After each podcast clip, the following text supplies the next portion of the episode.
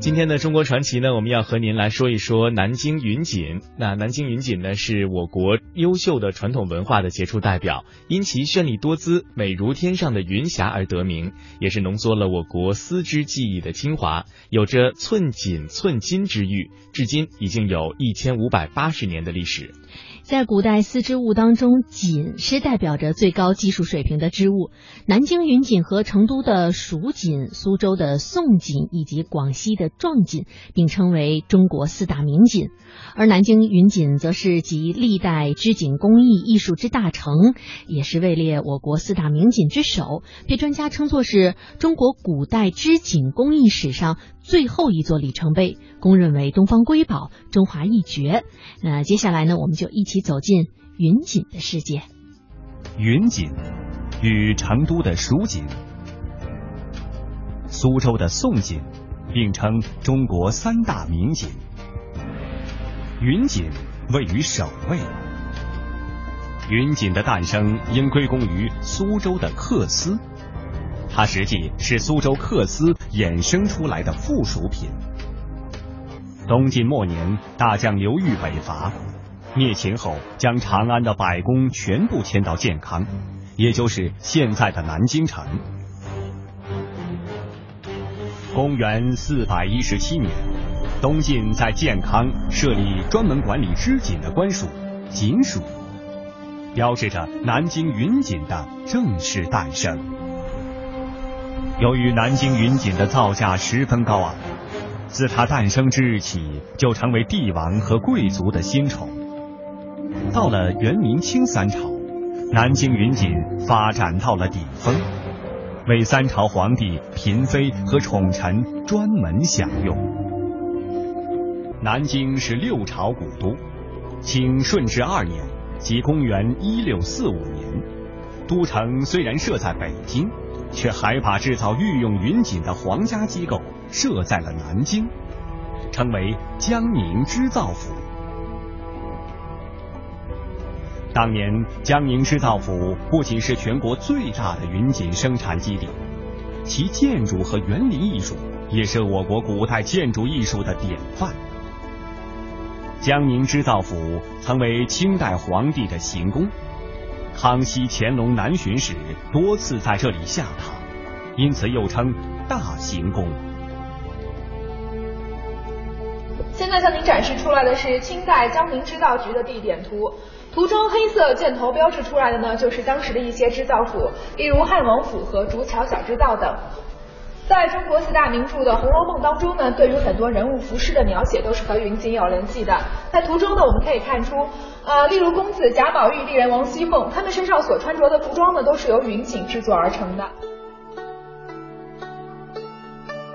《红楼梦》被称为是中国最具文学成就的古典小说，是中国长篇小说创作的巅峰之作。小说《红楼梦》的作者曹雪芹的曾祖父、祖父、伯父、父亲，先后六十五年担任江宁织造。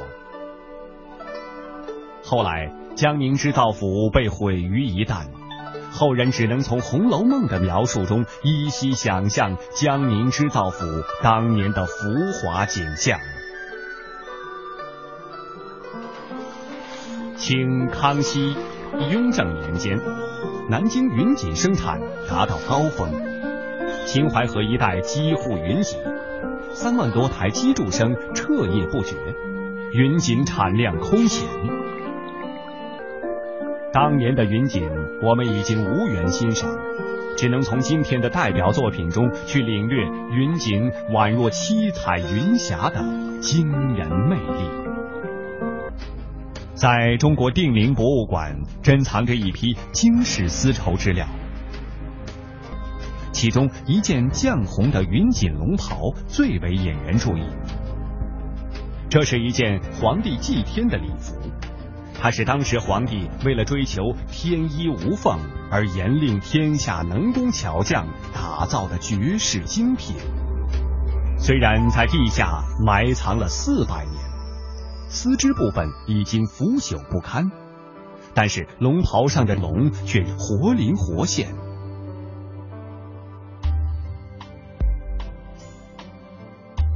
这些龙同样是丝织物品，为什么能长寿呢？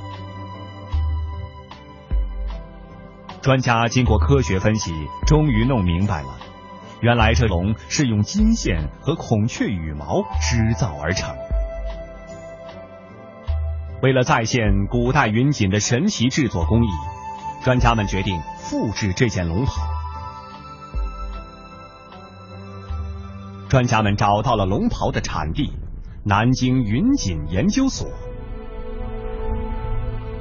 龙袍又叫衮服，代表一种至高无上的权力，非帝王不准用。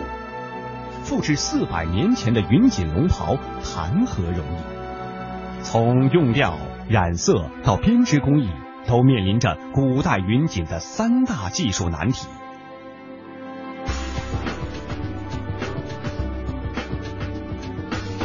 这个技术要求是指龙袍的用料工艺。古代帝王为了达到精益求精的目的，往往是不惜工本。龙袍上面的龙使用孔雀羽线和金线织造，这两项用料工艺难在哪里呢？孔雀金线是用孔雀羽毛和金线生产的，孔雀羽毛和黄金好找。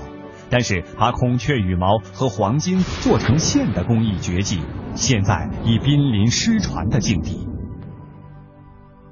南京云锦研究所的工作人员遍访江南，走访了多位民间制线老艺人。通过老艺人们点点滴滴的讲述，研究人员得到了一些残缺不全的织线资料。回到研究所。工作人员根据老艺人们提供的资料，经过上百次的实验，终于解决了这道难题。原来，孔雀羽线是将孔雀羽毛上的细绒搓捻于丝线上，其特点是不褪色，这便是龙袍历经四百余年依然翠绿鲜艳的主要原因。明代皇帝龙袍上的龙需要四百米孔雀羽线，一根羽毛大概有一百一十根绒羽。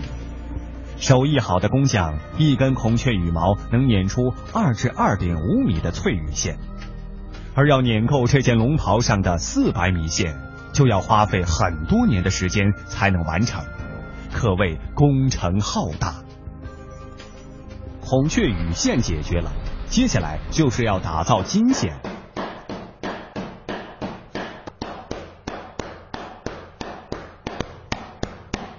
先把金叶加入乌金纸内捶打成金叶，经过千百万次的捶打，工人靠手的感觉调换角度，凭练就的技巧使金叶慢慢伸展。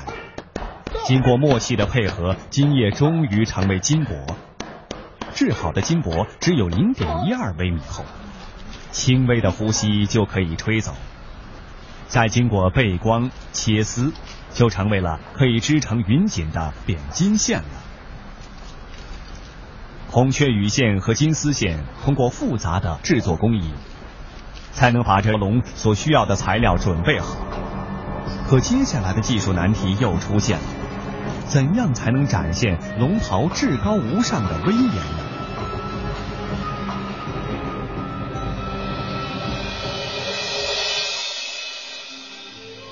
龙袍的染色十分关键。在明朝，皇帝非常崇尚大红色，也就是中国红。龙袍的主色调多用大红。但是四百多年前的中国还没有化学染料，而复制必须尽可能的还原明朝当时的工艺，否则就失去了复制的意义。那么，究竟该用什么染色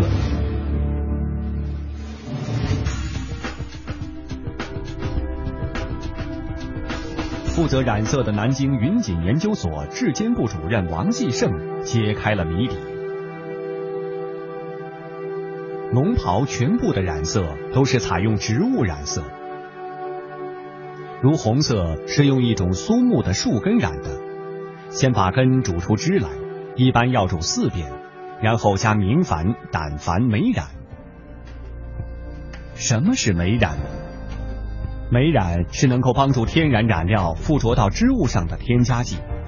比方说，当织品跟洋葱皮放在水里一起煮时，不会有什么事情发生。如果在水里加上一点明矾，织品马上就会染上洋葱皮的颜色。明矾的添加促使洋葱皮内的天然色素咬进了织品，这就是媒染。龙袍所用的丝线的中国红就是媒染上去的。现在我给大家做个实验，在明代，皇帝的龙袍黄颜色就是用这种榛子果染成的，它是通过媒染方法染成的呃黄颜色。除了中国红以外，还需要其他的颜色才能让龙鲜活起来。黄色是用栀子果染，蓝色以板蓝或马蓝叶子发酵后染。只要染出了红、黄、蓝三原色后，其他颜色就简单了。比如绿色是皇家蓝生成的。明代的植物染色技术非常纯熟。这种染色技术的优点是除菌性好，对人体无害，还很环保。看来一切准备就绪了，可是第三个技术难题又出现了。那么，如何让织手在色彩鲜艳的锦面上用孔雀金线编织成龙呢？这就涉及到挑花结本和通经断尾的编织技术了。